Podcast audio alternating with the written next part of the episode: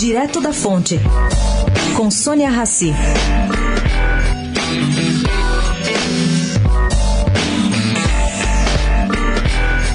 Pouco tempo antes do massacre que aconteceu ontem em Suzano, essa coisa horrorosa, o governo João Dória encomendou à sua polícia militar um estudo abrangente, mapeando 141 colégios do estado de São Paulo em situação de vulnerabilidade. O local da tragédia, a Escola Estadual Professor Raul Brasil, não constava da lista. Bom, Dória já vem discutindo esse tema da vulnerabilidade das escolas em reuniões com seu secretariado. Tem também acompanhado, por meio de WhatsApp, medidas possíveis que estão sendo desenhadas pelos secretários Roseli Soares, da Educação, e pelo General Campos, da Segurança Pública. Ele espera receber essas propostas até final de junho.